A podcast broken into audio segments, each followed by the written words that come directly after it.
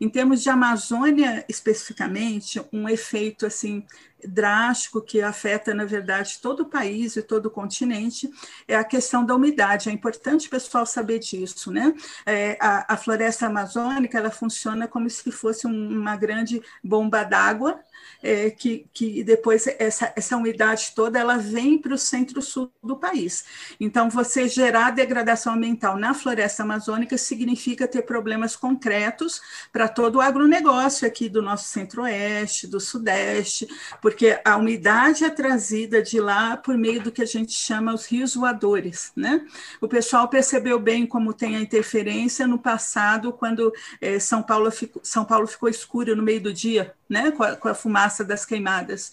Então, é, é, é a umidade, é, essa, mesma, essa mesma movimentação de ar, ela traz umidade que pega toda a área do grande agronegócio no país e pega também nossos países vizinhos. Então, é bastante complicado e, e assim, a, além de falar em perda de biodiversidade, a gente, a partir da degradação da floresta amazônica, a gente está perdendo uma riqueza incalculável, na verdade, muito pouco pesquisada.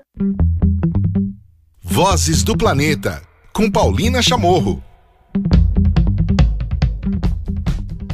Muito bem, começando o episódio 162 do Vozes do Planeta, vamos falar sobre desmatamento, vamos falar sobre os índices que saíram recentemente e a gente tem uma convidada muito especial. É uma honra para mim ter a voz dela aqui, espero que seja também para vocês.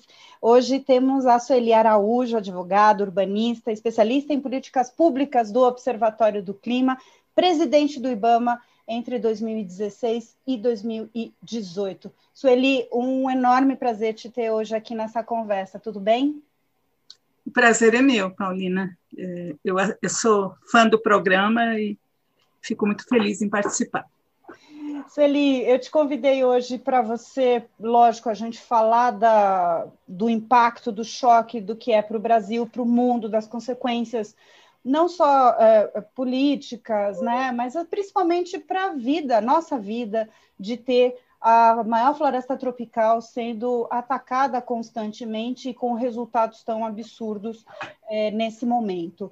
E para a gente chegar, acho, nesse, nesse local, né, nessa, nessa questão dos últimos dados recentes que saíram, eu queria te convidar para a gente fazer essa interpretação, ou seja, co como esses dados chegam, são, são vários, né? As pessoas ouvem, ah, não sei quantos milhões de quilômetros no meio do ano que aparece um dado, aí chega no final do ano, ah, não sei quantos comparados ao período não sei o quê, de acordo com o DETER, de acordo, de acordo com o PRODES.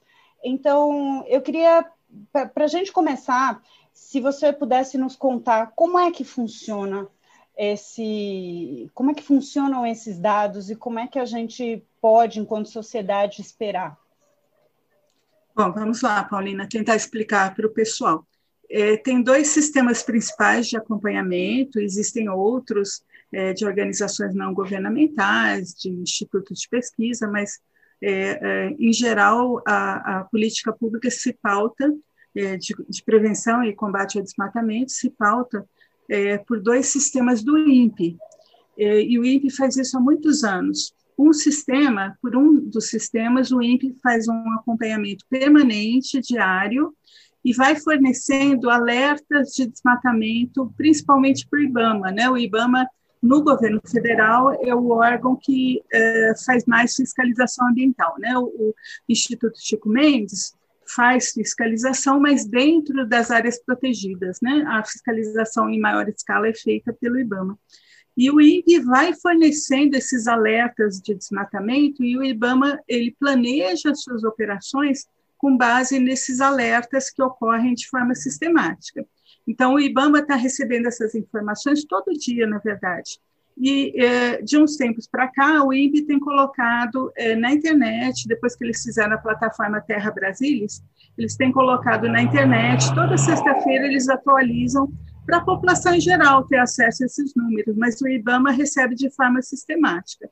Aí o planejamento das operações é, do IBAMA é feito usando é, esses dados. Esse sistema, então, é que é, que é permanente, chama DETER. Ele é um sistema que não tem a precisão é, de gerar o número final do desmatamento, porque ele fornece informações rápidas e, e é feita com, sem é, análise, né? é uma coisa praticamente automática. Aí, a cada ano, o INPE fica responsável também por fazer uma conta mais precisa sobre o desmatamento que ocorreu, e o período que a gente analisa em desmatamento, o ano do desmatamento, ele, ele é meio gozado, porque ele começa em 1 de agosto e termina em 31 de julho. Começou assim, a gente vai ficar sempre assim, porque para comparar um ano com outro, a gente tem que usar esse período. Então, existe o período é, do desmatamento. O, o, se vocês entrarem nos dados do INPE, no sistema é, é, PRODES, que é esse sistema mais apurado, mais preciso, em que os técnicos do INPE, os cientistas do INPE, fazem a real conta é, do que foi naquele ano é, o total desmatado. E é isso que a gente acabou de ter o lançamento agora, de uma conta é, que, é, de 11.088 quilômetros quadrados na Amazônia, que é o total desmatado entre 1 de agosto de 2019 e 31 de julho de 2020. Então, é, é, você fecha esse período em, em 31 de julho e o, os técnicos do INPE passam a fazer as contas e, e, lançam um número agora no final do ano, que acabaram de lançar. Uhum. Ano que vem, eles ainda vão lançar um número consolidado, eles ainda conferem tudo isso e no primeiro semestre do ano que vem eles lançam esse número consolidado. Perfeito. Eu aproveito e apresento que a partir de agora também está presente nessa conversa o Cláudio Ângelo, do no, meu parceiro aqui no Vozes do Planeta, no mundo real, o espaço dele, também participando dessa conversa. Tudo bem, Cláudio? Tudo bom, Paulina, Sueli? Oi. Bom, seguindo essa conversa, já já, já, já jogo a bola também para você, Cláudio. Sueli, é, e nesse período, então, que você foi presidente do IBAMA, em 2016 a 2018, quais eram as taxas de desmatamento? Qual era o resultado PRODES nesses dois anos? Então, é, nesse, vamos, vamos, ano por ano. Em, em 2016, é, o número que pegou, na verdade, é, ainda não era a, a, minha gestão no a gestão anterior, mas em 2016, 7.893. Aí abaixo em 2017 para 6.947 e em 2018, a gente é, vai para 7.536. Então, estava variando é, em torno de 7 mil é, quilômetros quadrados por ano, já bem acima do que deveria, quer dizer, a preocupação na época era bastante grande, nós não estávamos conseguindo abaixar disso, né? E, e tínhamos a, a meta da Política Nacional do Clima desse, de, nesse ano de 2020 chegar a 3.925 quilômetros quadrados, estávamos bastante preocupados é, que, é, com a perspectiva de não alcançar, né? Mas aí, quando entra o governo Bolsonaro, esse número, esse número estoura, né? Esse uhum. número, esse número cresce 34% é, no ano passado, no período passado, e agora é mais 9,5%. Agora e nós aí... voltamos, voltamos, Paulina, para os números de 2008. Quer dizer, há 12 anos não tínhamos números tão altos. É isso que eu queria reforçar agora, né? Só para ter em comparativo, então você que está nos acompanhando, então a, a Sueli nos explicou como é que funciona o DETER, como é que funciona o PRODES, e agora a gente está entrando, então, como esses dados são interpretados e a questão de medidas. Então, há 12 anos a gente não tinha esses números, né? E, e, foi calculado, acho que eu vi no Globo, que é o equivalente a 600, para vocês também entenderem a dimensão disso, né? 626 milhões de árvores derrubadas em um ano, ou seja, seriam quase três árvores por brasileiro que foram derrubados por ano, né? Então é bastante é, chocante. O que, que, é feito, então, você explicou rapidamente, né, com o DETER no IBAMA, dá para ter esse acompanhamento, né, diariamente do que do que está acontecendo. Então, é, com esses dados consolidados, como eles são chamados, o que, que deveria né, ser feito é, dentro do órgão, Sueli? Bom, Paulina, não só dentro do órgão, mas no governo como um todo, nós tínhamos que estar implementando o PPCDAN, né, o plano de controle, é, o plano de, de, ação e controle de da prevenção, para voltado à prevenção e controle do desmatamento da Amazônia. O PPCDAN ele vinha é, sendo implementado independentemente do governo de plantão desde 2004 já está na sua quarta fase, só que o governo Bolsonaro engavetou o plano. Então, para você prevenir e combater o desmatamento na Amazônia e em outros biomas, na verdade, você tem que ter a fiscalização e controle, como o IBAMA faz, tem que ter o monitoramento o tempo todo, como o INPE faz, mas, além disso, você tem uma série de iniciativas é, de você é, fomentar atividades sustentáveis, de você. É, são coisas até que o governo fala muito em discurso, mas não faz na prática, né? Regularização fundiária, você trabalhar junto com os órgãos estaduais. Então, tem uma série de atribuições que não competem nem só ao Ministério do Meio Ambiente, envolvem é, também o Ministério da Economia, Ministério do Desenvolvimento Regional, Ciência e Tecnologia e outras. E nós tínhamos que estar implementando tudo isso. É, no lugar de continuar com o PPCDAN, que foi o grande responsável é, pela redução do desmatamento para os menores níveis, foram em 2012. E foi exatamente o PPCDAN que você que deu, que conseguiu abaixar de, um, um, mais de 80% a, até o mínimo que nós tivemos é, é, de desmatamento, que foi no ano de 2012. O governo, é, no lugar de dar continuidade a essa política, política pública, simplesmente ele substitui por nada né? Uhum. Ele, ele desmonta, ele engaveta o plano, ele, ele reduz o dinheiro do IBAMA para fiscalização, reduz o dinheiro do, do, do INPE para monitoramento e não está colocando nada no lugar. Na verdade, assim, na minha leitura, o que a gente tem é, hoje em dia é uma, uma não política pública, uma opção por não fazer, uma não priorização mesmo do, do combate ao desmatamento. Uhum. Cláudio, você quer acrescentar mais alguma? Estou seguindo aqui. Eu quero fazer uma pergunta para a Sueli. É, Sueli, a impressão que a gente tem às vezes é que o, a ação de comando e controle ela é condição necessária, mas não é condição suficiente. Né? As pessoas acham que é, é, é, é o desmatamento, o controle do desmatamento se faz é, só com mais repressão ou menos repressão. Eu queria que você falasse um pouco disso, porque é, não basta né, o, o, o IBAMA estar presente, não é a garantia de que o desmatamento vai cair, mas a ausência do IBAMA ou a relação, a redução do, do, do, poder de fiscalização é a garantia de que o desmatamento vai subir. Queria que você falasse um pouco sobre isso. Bom, é, eu tenho minha leitura exatamente é, nessa perspectiva, mas vamos lá. É, realmente, o, a fiscalização ela não é suficiente você tem que entrar é, com ferramentas econômicas, você tem que entrar com desenvolvimento regional, que é uma, pouco, uma coisa que pouco se fala, né?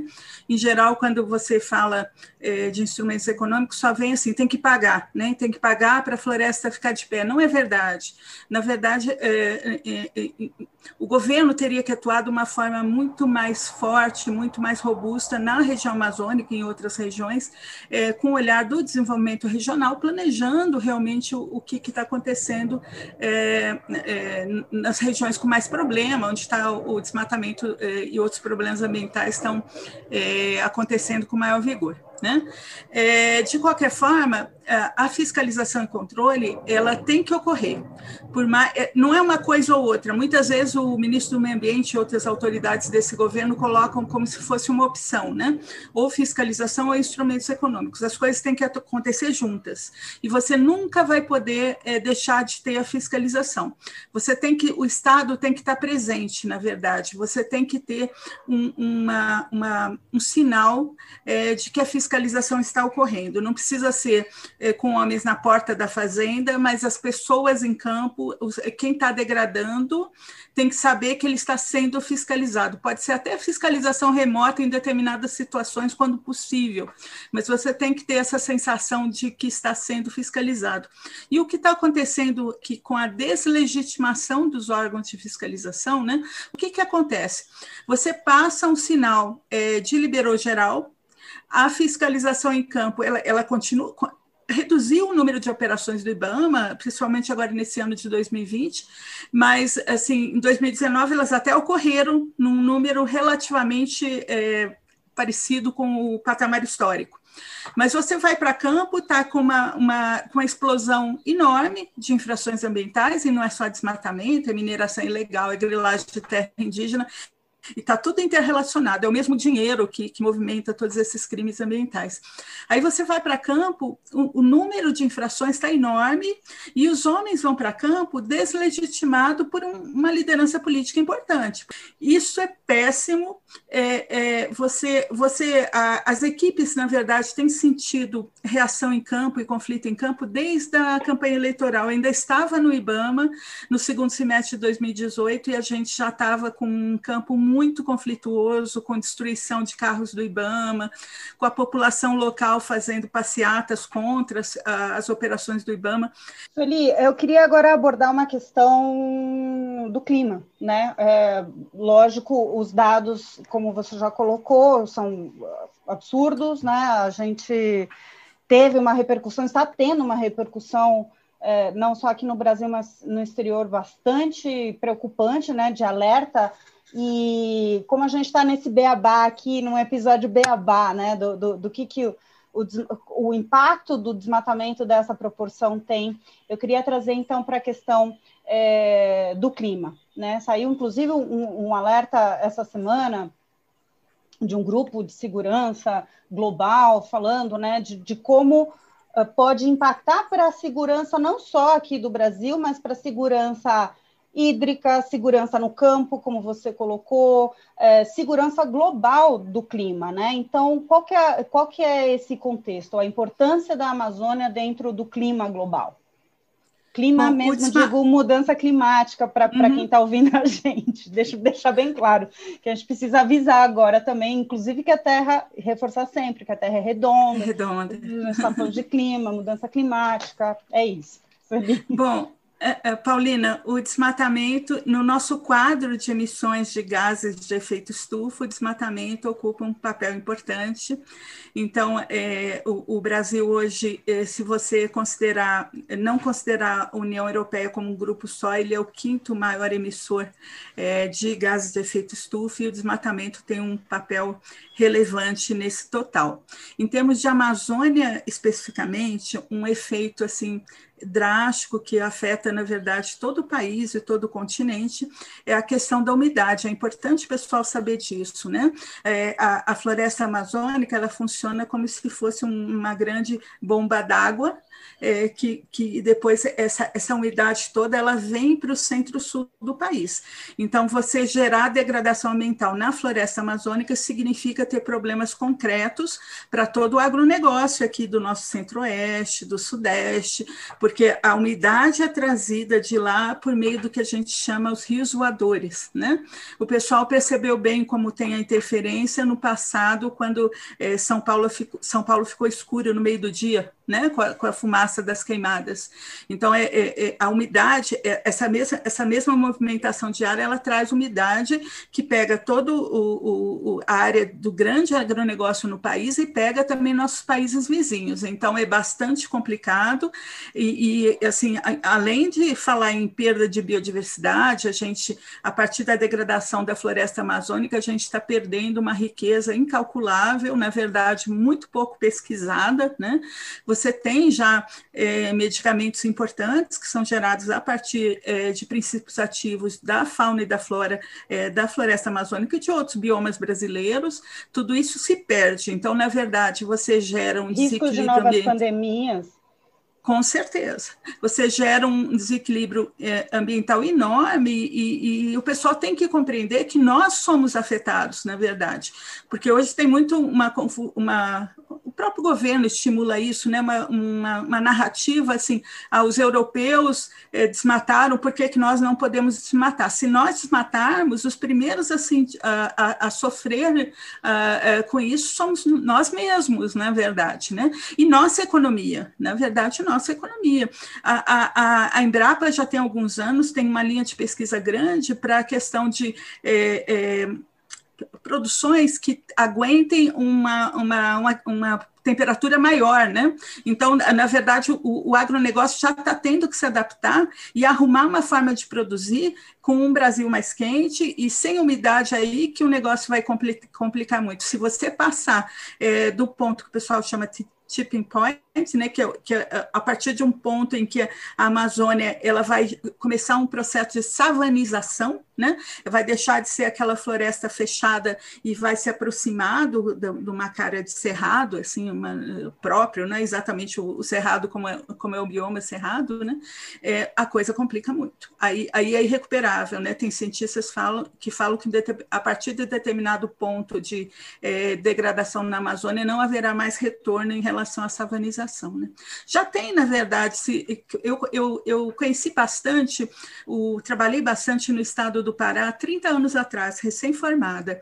E o Pará de hoje não é o Pará é, é, é de 30 anos atrás, e eu não estou falando das rodovias, eu estou falando da cara da floresta, quando você olha é, de avião já é outra. Então, assim, na verdade, o processo de alteração ele já começou em determinadas áreas da Amazônia, né? O que, que tem que só... se evitar é que isso se espalhe não é só aquele desmatamento em, em larga escala, mas o que está acontecendo no Pará, no Amazonas também, é aquele desmatamento que vão sumindo árvores-chave e aquilo vai deixando Isso. numa espécie, vai, vai, perdendo a qualidade, vamos dizer assim, da diversidade, né, Sueli?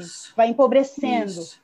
E vai empobrecendo em termos de biodiversidade e vai gerando problemas para o equilíbrio ambiental, porque aquela árvore que não tem mais provavelmente gerava frutos para uma espécie específica da fauna que não tem mais alimento, então está é, é, tá tudo interligado, né? E, e, e você, então não, não basta ver, é, fez desmatamento a corte raso, é, onde que está o arco do desmatamento até agora? Existem processos de degradação que estão espalhados por toda a Amazônia e áreas novas nesse sentido. Eu lembro quando eu, eu eu estava no, no, IBAMA, a gente achou a, eh, a maior é, carga é, de madeira cortada em toras, assim, em campo, a maior esplanada de madeira, que deu 900 caminhões de madeira, é, nós achamos numa operação em Roraima, e Roraima, tradicionalmente, não é uma região, tem até extração ilegal, tem uma cidade lá, Rorainópolis, que tem umas madeireiras que o pessoal sabe que tem movimentação ilegal, mas uma, assim, a maior apreensão de madeira da história do Ibama ocorreu em Roraima, que não é uma região, não é o Pará, não é Rondônia, né? Uhum. Não é uma região típica de você encontrar esse volume de madeira. Uhum. Então, é, então estão sendo abertos novos novas áreas, o sul do Amazonas, as operações mais complicadas do IBAMA na minha época, mais é, com troca de tiros, que tinha que chamar segurança realmente, eram no sul do Amazonas. Então, é, é, é a, além do, do, tradicional, né, é, Mato Grosso, Pará e Rondônia, hoje você tem outros, é, outras regiões com problemas bem graves. Sueli, é, voltando ao tema, ao nosso beabá né, do desmatamento, lembrando, você está ouvindo o episódio 162 do Vozes do Planeta com a Sueli Araújo. Ela é especialista em políticas públicas do Observatório do Clima e a Sueli foi presidente do IBAMA entre 2016 e 2018. Está nos dando uma aula hoje para entender, entendermos os impactos e como funciona né, a interpretação, como chegam esses dados e tudo mais. Uh, a gente falou agora há pouquinho sobre a questão do, do impacto na biodiversidade, do impacto né, nos rios voadores. Inclusive, a gente teve um episódio inteiro especial aqui com o Antônio Nobre, que foi muito bacana para ele nos, nos, contar e nos explicar sobre, sobre isso. E eu queria agora falar sobre o, o desmatamento em si, mas o impacto. A gente já teve um outro episódio aqui também Sueli fazendo com a partir do relatório da Tracy, falando sobre o, o, a relação do desmatamento com a produção de carne né, e soja. A gente, e aí como é que isso, né, no ponto final, o consumidor, como é que chegam ou não chegam essas, essas informações? E aí agora eu queria falar também um pouco, de, ou se você pudesse nos apontar outros elementos que relacionam desmatamento como, por exemplo, o consumo. Eu vi recentemente um estudo mostrando de que o maior consumo de madeira ilegal não vai para fora, é aqui o Brasil mesmo. Ou seja, qualquer um pode estar comprando madeira que não sabe a procedência, que pode ser fonte de desmatamento. É isso, Felipe? Uhum. Sim, uh, em termos do mercado da madeira, com certeza a maior parte da madeira ilegal ela é consumida no próprio país. E, em geral, é mais complicado você exportar sem a, a sem ter documentação de, de legalidade, é, porque, em tese, você tem um controle no próprio ato da exportação. Teve um problema esse ano, aliás, ainda estamos com ele, que foi uma liberação pelo presidente do IBAMA desse último ato, a autorização lá no porto para você botar a madeira para fora. Né? É, se entendeu que com o novo sistema de rastreamento, que é o Sinaflor, que começou em 2018, ainda estava no IBAMA, é, era suficiente você, é, que o Sinaflor seria suficiente, que não haveria necessidade ainda ainda é, de mais uma autorização. Essa foi a leitura do presidente do IBAMA, eu considero bastante equivocada, porque exatamente esse controle no porto é que te dá garantia, pelo menos na madeira da exportação, de uma de um lastro, é, é, uma fundamentação de legalidade. Né? É, hoje em dia, você tem sistemas para fazer todo esse rastreamento, Paulina, então o próprio Sinaflor, ele é um sistema bastante completo, bem melhor, o DOF, que é o Documento de Transporte da Madeira, Documento de Origem Florestal DOF, que existe há muitos anos, ele passou a ser só um pedacinho de um sistema bem mais amplo de controle. Só que o que está acontecendo? O, os estados não estão alimentando o Sinaflor do IBAMA com as informações necessárias e você, na prática, você não está controlando a legalidade da madeira no país. O MAP Biomas é, soltou recentemente, um, um, no último relatório, é, um dado de que apenas 1% é, das, das, dos alertas das áreas com alertas de desmatamento correspondiam a uma autorização do Sinaflora. Então, assim, 99% é, da madeira do país, ou ela é ilegal porque não teve autorização, ou ela é ilegal porque não está no Sinaflor, porque também é ilegal não estar no Sinaflor. Né? Então, o, o governo atual não está garantindo essa, não está exigindo essa limitação do Sinaflor pelos estados, isso é bastante complicado.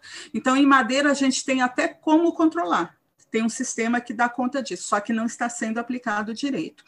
Em relação à carne, soja, outros produtos, as operações de fiscalização do IBAMA que eu achei mais importantes do, na minha época, no, nos dois anos e meio que eu fiquei, foram exatamente as operações que rastreiam as cadeias produtivas.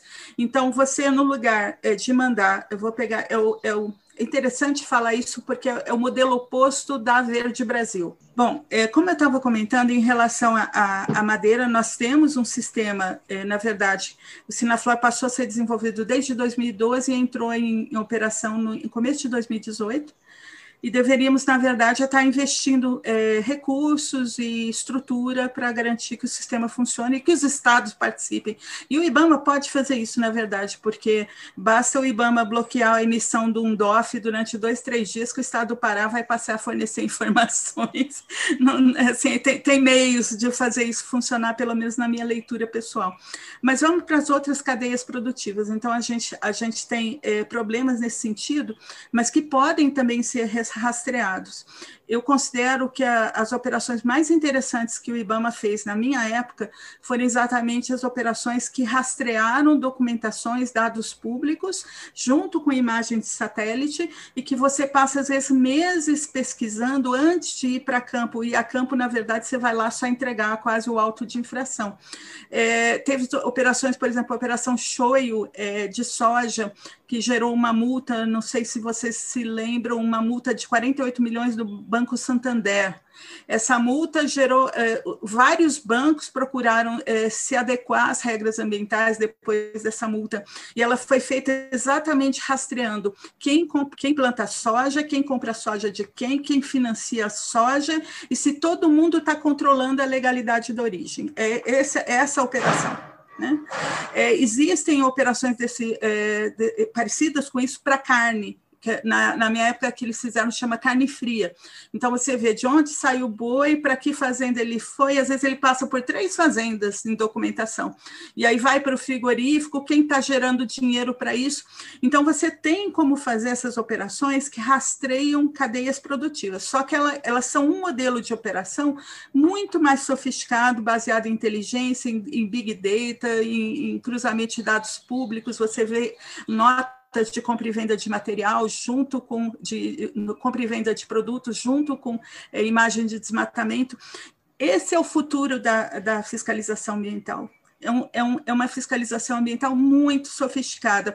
É o oposto do modelo Operação Verde Brasil. Que você manda um monte de homens para chutar a porta de fazenda e chutar a porta da serraria. Não é assim que funciona. A, a, a, o chutar a porta de fazenda, ele, ele enxuga, o, o, termo que a gente usa é enxugar gelo, porque você resolve aquela fazenda, mas você não é, é, desestrutura a criminalidade na região, você não, é, não vê o que está financiando tudo aquilo, quem está legalizando aquele produto ilegal. Então, o futuro da fiscalização é totalmente baseado em rastreamento de cadeia produtiva de todos os grandes produtos, de todas as nossas grandes commodities, né? E, e o IBAMA ele vem assim na última década se tentando caminhar para isso. Quando você chega com essa visão é, dos militares que não têm expertise em fiscalização, você opta por mandar 3.500 homens no meio da floresta. O resultado disso é muito pouco. Você gasta uma fortuna uma fortuna, na verdade. É, 40 dias de GLO paga a fiscalização do Brasil inteiro do IBAMA por um ano. Né? Então, você gasta uma fortuna e não tem resultados, porque não é assim que se faz. Para encerrar, a gente está gravando isso bem na primeira semana de dezembro. É, em breve vai se completar cinco anos né, do Acordo de Paris, uma série de metas que foram colocadas pelos países. Qual que é o impacto, agora acho que a pergunta é para os dois, né? Para o Cláudio Ângelo e para a Sueli, o impacto desses dados de, do desmatamento uh, que, que acabaram de ser divulgados com relação a esse contexto né, internacional e o contexto de mudança climática e, o própria, e essa própria efeméride aí, né, de cinco anos do, do Acordo de Paris.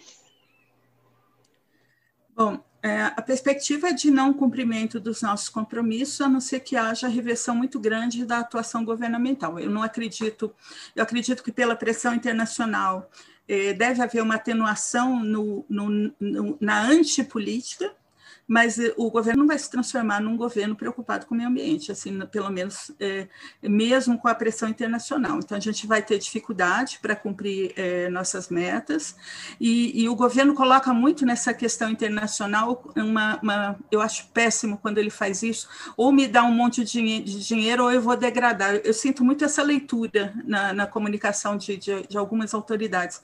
Isso daí, não, isso daí não é o caminho, esse tipo de postura não é o caminho para você atenuar os conflitos que estão existindo com os outros países.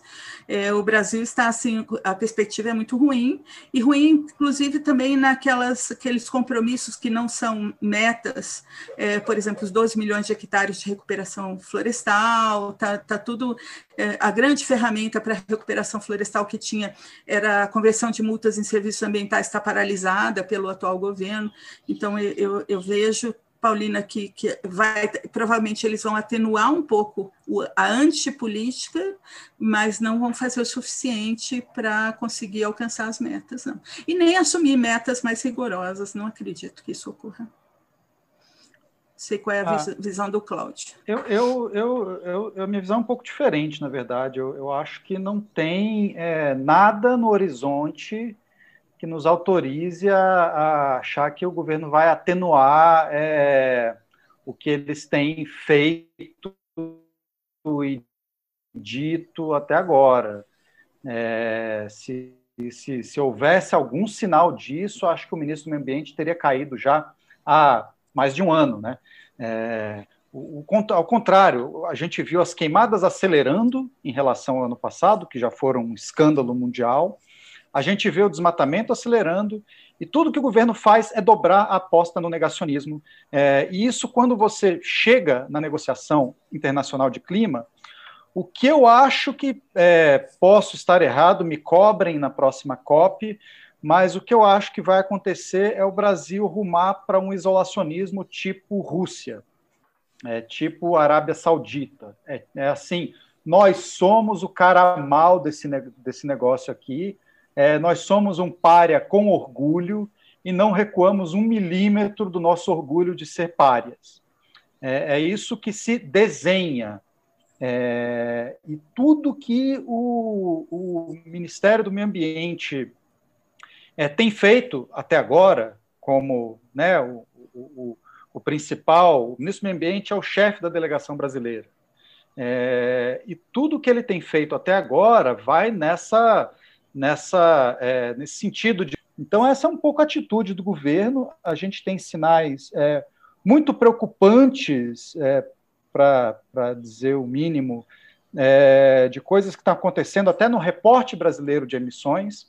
É, houve uma tentativa do governo, do Ministério do Meio Ambiente, é, de censurar o inventário de emissões brasileiro, que já está pronto. É, e mesmo depois do número do desmatamento ter sido divulgado, o ministro do Meio Ambiente ainda está na tentativa de barrar a divulgação do quarto inventário nacional, que a gente precisaria mandar para a Convenção do Clima até 31 de dezembro. Então, assim, é, o meu temor é que o Brasil, é, agora que eles não têm mais o Donald Trump para fazer sombra a eles na condição de, de pior vilão das negociações, o meu temor é que eles assumam esse papel de pior vilão das negociações e que isso é, é, acho que não vai atrapalhar o mundo, porque a gente está vendo um alinhamento grande entre os maiores emissores, entre China, União Europeia e Estados Unidos. E aí o mundo vai inteiro na cola disso.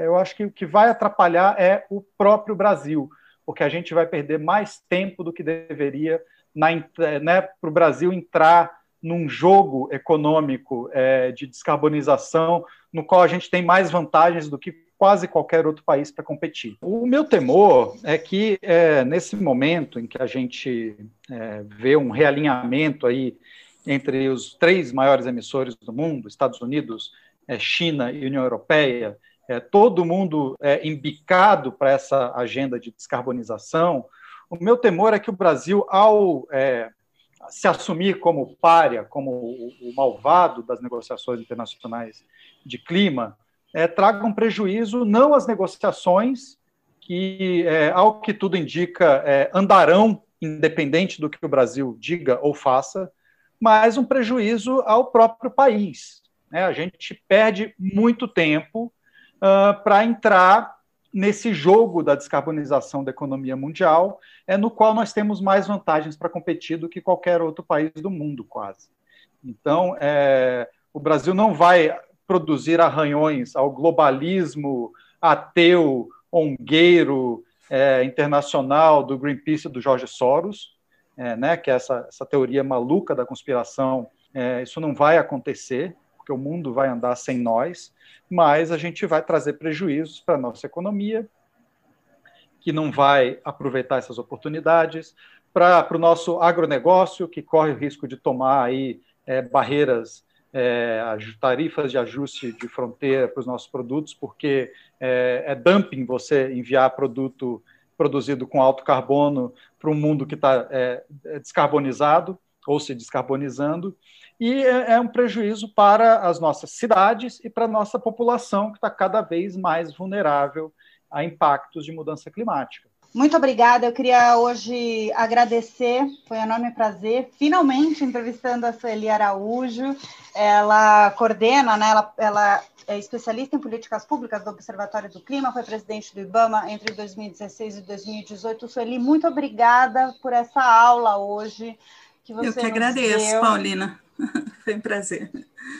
E obrigada ao Cláudio Ângelo fazendo uma participação hoje especial do Mundo Real aqui nessa entrevista, nessa conversa com a Sueli. Obrigada, Cláudio. Muito obrigada a você que nos ouviu até agora. Esse é o episódio 162 do Vozes do Planeta. A gente volta na próxima. Valeu, tchau.